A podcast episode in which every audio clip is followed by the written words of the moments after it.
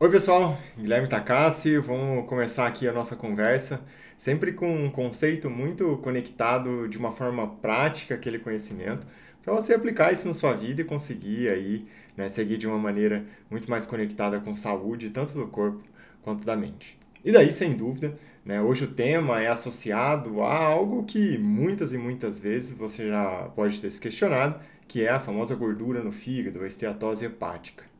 Mas antes de entrar de fato a fundo nesse conhecimento, eu quero lembrar você para seguir aqui no canal, ativar o sininho, enviar esse vídeo para todas as pessoas que você sabe que pode se interessar por todo esse conhecimento. Então, sem enrolar, vamos começar aqui o nosso, o nosso tema. E aí, o primeiro ponto que eu quero trazer para vocês é exatamente o seguinte: Muitas vezes, quando você se depara com esse conceito da gordura no fígado, o primeiro ponto que as pessoas levantam é: nossa, a gordura que eu estou consumindo, a gordura saturada que eu vou consumir ali do óleo de coco, da banha, é, de porco, enfim, do azeite, é a gordura que vai acumular no meu fígado. E esse é o grande paradigma em que nós vamos quebrar aqui ao longo de todo esse conhecimento, porque a gordura de qualidade que você consome não é a gordura que se forma lá no seu fígado. A gordura da alimentação não se acumula no fígado. E você vai entender isso ao longo de todo o nosso raciocínio aqui. E sem dúvida, depois de toda essa construção, né, eu vou deixar muito claro para você quais são os passos que no seu dia a dia você pode tomar para conseguir, inclusive, muitas vezes, reverter esse processo. Olha só que interessante. Então, antes mesmo de né, aprofundar no conceito da gordura no fígado, eu preciso discutir com você a base. E discutir a base significa entender um equilíbrio que acontece no nosso corpo, conhecido como o equilíbrio glicose-insulina. Olha só que interessante. Basicamente, né, a glicose ela vem dos alimentos, do carboidrato em que você consome no dia a dia. E muitas vezes né, as pessoas pensam, ah, o carboidrato, glicose, açúcar no sangue e tudo mais, então é o doce que eu vou consumir. Não necessariamente.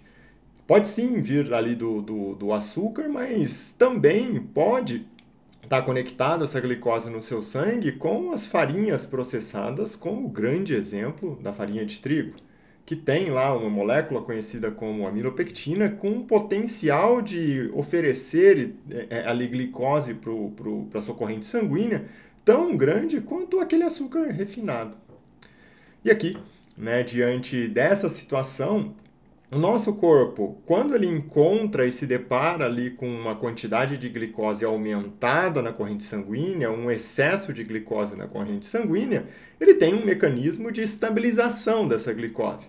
E esse mecanismo está ligado exatamente com a insulina a insulina, vamos abrir um parênteses aqui, né, um hormônio produzido lá no seu pâncreas e esse hormônio ele é responsável exatamente para tirar esse excesso de glicose da corrente sanguínea e colocar no interior das células. Essa é uma função primária da insulina. No entanto, a insulina apresenta outras funções no corpo. De uma maneira bem direta, eu vou dividir em dois grupos das funções da insulina, além desse manejo do excesso da glicose na corrente sanguínea que é um grupo focado né, de um manejo precoce no curto prazo e outro no longo prazo. Olha, guarde essa informação porque vai ser bem importante lá quando eu for discutir daqui a pouco com vocês as possibilidades de tratamento que você pode tomar aí no seu dia a dia. No curto prazo, a insulina, além dela controlar esse excesso de glicose, ela atua na reabsorção de sódio lá nos seus rins. E junto com isso, né, ela estimula também a reabsorção de água. Aqui, você já começa a levantar aquela hipótese de, nossa, aquele fim de semana que eu comi um pouco mais, né, consumi um pouco mais de carboidratos, consumi um carboidrato refinado, consumi açúcar refinado, na segunda-feira eu já acordo ali, né, parece que eu tô com uma retenção de líquido e realmente você acabou retendo líquido por conta desse excesso da insulina que aumenta nesses dias. Mas tem um outro ponto para nós que é assim: a insulina, e aqui você vai entender a conexão com a gordura no fígado, com a esteatose hepática. A insulina, no longo prazo, quando ela se mantém de maneira sustentada, né, num padrão mais alto, ela começa a não só ter aquelas ações de curto prazo, mas ela começa a também desencadear um processo de estímulo de células de gordura anormal no seu corpo. Como eu disse, no seu corpo. Muitas vezes as pessoas pensam assim, ah, mas é aquela gordura que está no abdômen ali, né, no, no flanco, aqui no, no, na barriga, na cavidade abdominal. Também, mas não só. Uma das coisas muito marcantes associadas a essa gordura normal é que ela começa a estimular também esse acúmulo de gordura no fígado. E aqui você entende que, na realidade, mais uma vez, a gordura que é acumulada lá no fígado não está associada à gordura em que você consome, que você come no seu dia a dia. Ela está associada ao excesso de insulina. E o excesso de insulina ele acontece secundário ao excesso de glicose. E a glicose vem de onde? Do carboidrato refinado, do açúcar. Então, o grande responsável pelo acúmulo de gordura no seu fígado, mais uma vez, não é a gordura que você come, é o açúcar que você consome no seu dia a dia. Guarda essa informação. E aí eu quero trazer para você outros itens né, que influenciam diretamente nesse aumento da insulina e no acúmulo de gordura pelo corpo e também no acúmulo de gordura lá no fígado, na esteatose hepática. Porque já ficou muito claro né, que tem uma conexão direta com o excesso de glicose na corrente sanguínea e o excesso de insulina. Agora que você entendeu isso, eu quero trazer mais dois pontos que são importantes. Porque muitas vezes as pessoas consomem um açúcar ali né, que elas não identificam diretamente como um açúcar. Eu trouxe já o exemplo da farinha de trigo, porque quando a pessoa às vezes consome uma massa, um pão, ela não associa aquilo com açúcar, mas no sangue é glicose, é como o açúcar. E existem mais dois itens que têm um impacto muito grande, assim como o, o, o açúcar no corpo, né, e que muitas vezes as pessoas não associam. Um deles é a frutose. E a frutose aqui, ela enriquece muitos alimentos processados, adoça muitos alimentos e quando a pessoa tem um excesso, uma sobrecarga de insulina, até mesmo o suco de fruta. Nesses casos, né, quando você bate a fruta, primeiro, tem dois pontos. Você vai consumir uma quantidade de fruta muito maior então, um copo de suco de laranja que tem 4, 5 laranjas, 6 laranjas, normalmente você não vai comer 6 laranjas. Você come uma, duas laranjas e está tudo certo. Né? Então, já tem uma carga de frutose muito maior. E além disso, né, quando você bate a fruta, você aumenta ali a separação entre fibra e frutose, e isso faz com que você absorva de uma forma mais impactante, mais direta, mais rápida dessa frutose. E essa frutose no seu sangue se transforma também, termina como excesso de glicose.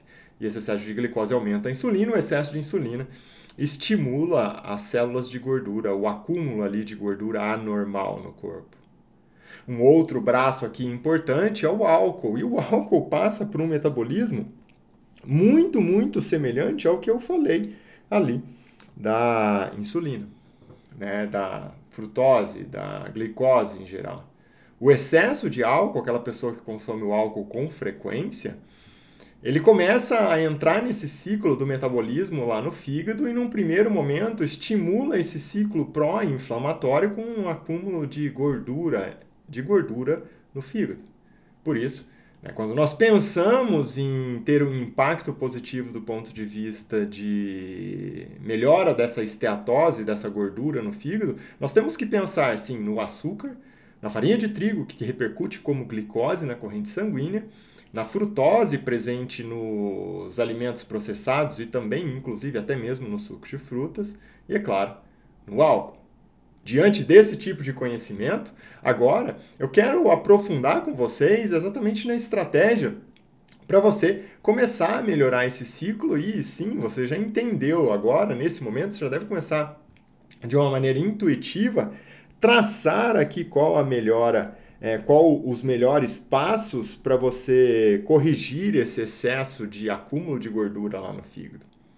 Se o acúmulo de gordura no fígado acontece secundário a uma insulina aumentada, a insulina aumentada vem de um excesso de glicose, e a glicose vem desses, dessas fontes que eu acabei de citar, como carboidratos refinados, açúcar, farinha de trigo, excesso de frutose e álcool, Você já pensa assim, nossa, então eu preciso reduzir o consumo disso. Exatamente.